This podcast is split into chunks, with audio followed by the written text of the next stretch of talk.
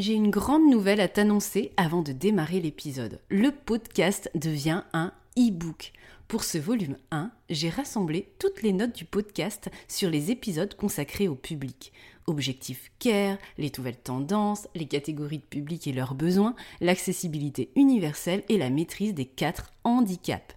Cinq parties, trois chapitres, deux focus, mais aussi douze défis à relever. Car ce e-book ne regroupe pas seulement les scripts authentiques et punchy, mais aussi des exercices d'application inédits pour progresser et passer à l'action comme dans un cahier de vacances ou d'exercices funky. En plus, tu peux l'emporter partout car son graphisme est compatible smartphone. 110 pages de coaching ciblé public avec moi pour 29 euros TTC. Ma nouvelle Tiny Offer accessible à tous. Le lien est dans la description de l'épisode ou rendez-vous sur www.funinmuseum.com, page boutique.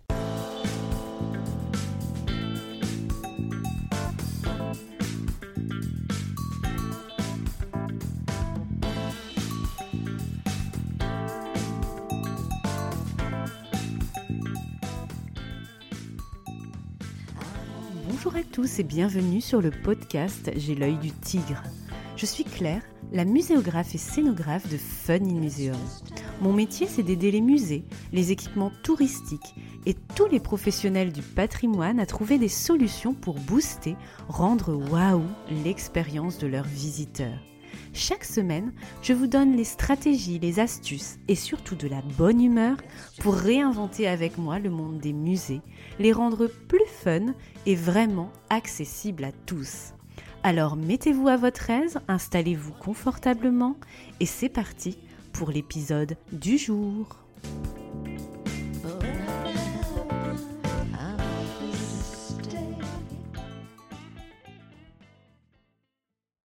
Bonjour et bienvenue dans ce nouvel épisode de J'ai l'œil du tigre au format Ready to Shine, le dernier de ce type avant la coupure estivale. On se retrouvera en effet la semaine prochaine pour un dernier épisode invité, puis le podcast reviendra pour de nouvelles aventures le 30 août prochain. Aujourd'hui, conversation intimiste donc, entre toi et moi pour tenter de mieux briller dans notre secteur culturel. En plus, je ne sais pas si c'est le cas pour toi, mais la période de l'été est souvent une période de bilan, de réflexion sur cette première partie d'année qui vient de s'écouler, pour pouvoir redémarrer du bon pied à la rentrée de septembre pour faire ensuite le bilan de l'année fin décembre ou début janvier. Si tu ne fais pas de bilan sur tes objectifs, sur tes envies au cours de l'année, je t'invite vraiment à le faire afin de prendre de la hauteur et à te sortir de la tête dans le guidon pour voir si tu es sur la bonne route ou si tu dois prendre quelques virages pour le dernier round de cette année à la rentrée afin d'être sûr d'avoir la vie professionnelle ou même plus personnelle qui te ressemble. Ces périodes de bilan secouent toujours un peu, mais elles sont nécessaires, je pense, pour être alignées avec ce que tu fais tous les jours et épanoui dans ta vie professionnelle et même personnelle. Cette semaine, j'avais envie qu'on parle de notre capacité à dire non. Dans nos métiers, nous sommes souvent des personnes passionnées. Nous donnons notre temps, notre énergie, notre cœur, notre corps, parfois avec la fatigue et les plannings très denses avec les périodes de rush comme en ce moment. On nous fait régulièrement comprendre qu'on soit salarié ou même une entreprise, qu'on a de la chance, entre guillemets, de travailler dans ce secteur prisé. Et donc, pour mériter et être payé, il faut faire des efforts et des concessions parce que sinon, qu'est-ce qui pourrait advenir de nous et même du ou des projets sur lesquels on travaille?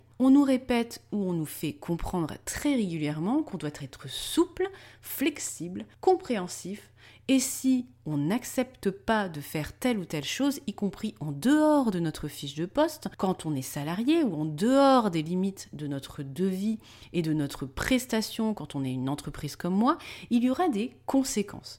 On va mettre un tel dans la MERDE e et ce sera nous le responsable et souvent l'unique responsable tant qu'à faire.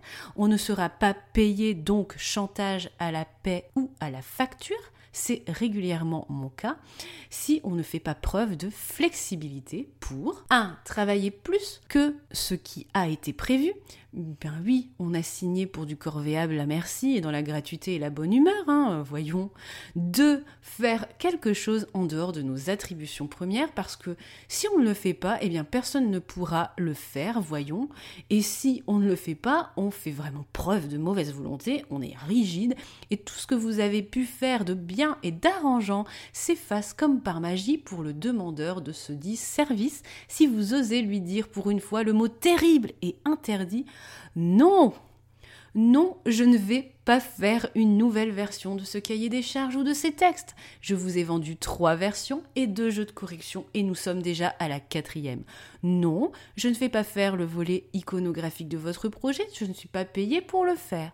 Non, je ne vais pas faire cette réunion de travail sur votre projet car ça ne fait pas partie d'une mission et accessoirement ce temps n'est pas rémunéré.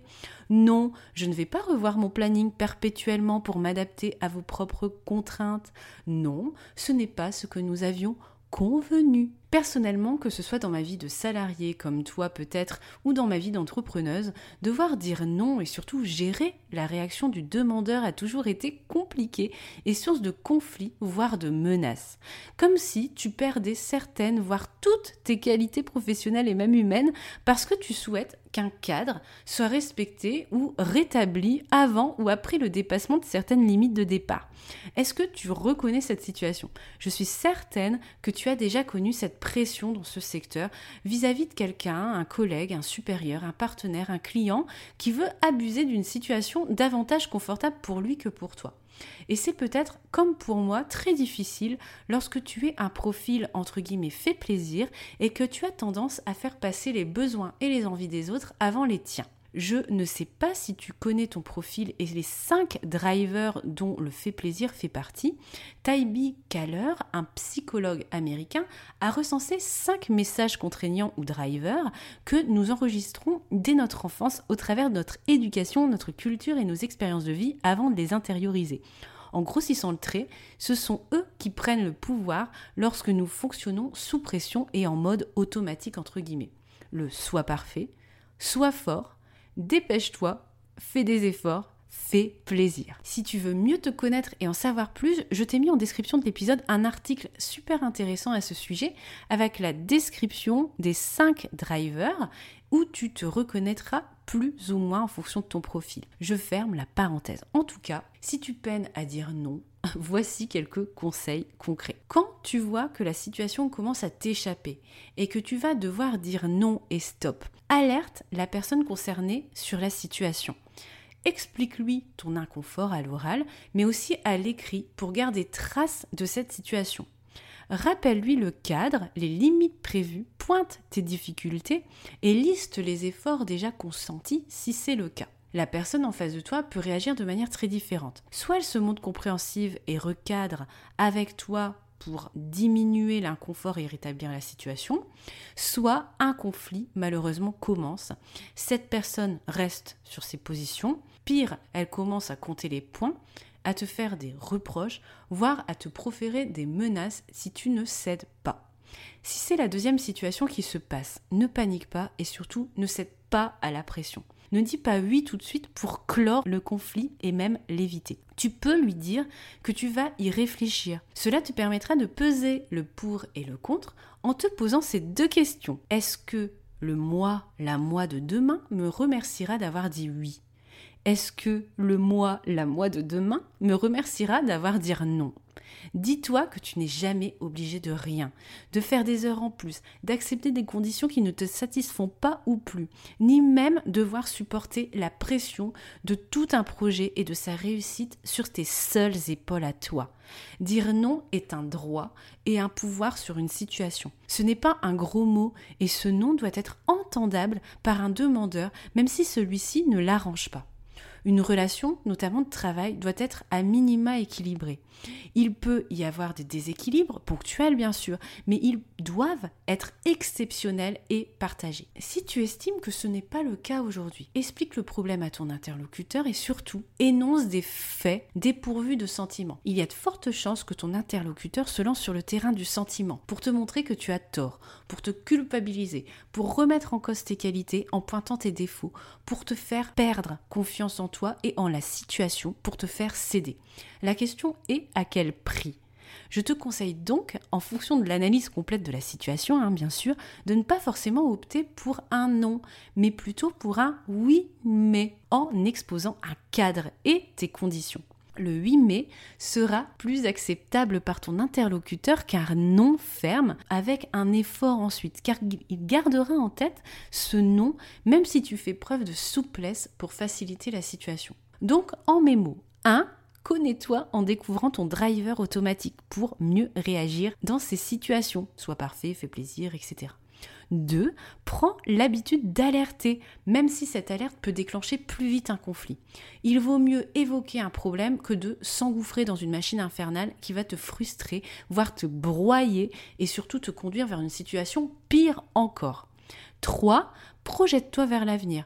Que veux-tu pour le mois, la mois de demain? 4 reste toujours sur du factuel. Évite le terrain des sentiments, d'autant plus qu'ici nous parlons de travail. On n'est pas dans un non et un conflit avec un proche. Même si tu as une bonne relation avec ton interlocuteur, garde ici une distance pour te protéger. Donc les faits, rien que les faits, du concret et pas d'émotion, pas de ressenti. On te dira sans doute que tu es froid, rigide, pas bienveillant. N'entre pas sur ce terrain et dis-le à ton interlocuteur si ça va trop loin. Recadre et reste sur des faits, des des actions, un calendrier, des chiffres, etc. Enfin, 5. Réfléchis à l'option oui mais à la place du non. Pose des conditions claires et avise si elles ne sont pas respectées. Un coach business m'a dit il y a plusieurs années maintenant, Claire, on a les clients qu'on mérite. C'est-à-dire que tu as le choix d'accepter ou pas une situation. Si tu es une entreprise ou un indépendant, comme moi, je te retourne cette phrase aujourd'hui. On a les clients qu'on mérite. Et si tu es salarié en souffrance notamment avec un dépassement constant de limites par rapport à un cadre, je te dis la même chose aujourd'hui. Accroche-toi, ça va être dur. Tu as le job que tu mérites. C'est à toi seul qu'appartient le pouvoir de dire non, stop, de faire respecter un cadre, car tu peux toujours être certain, certaine qu'il y aura toujours quelqu'un pour le piétiner ce cadre, pas forcément par malveillance, mais par oubli, méconnaissance.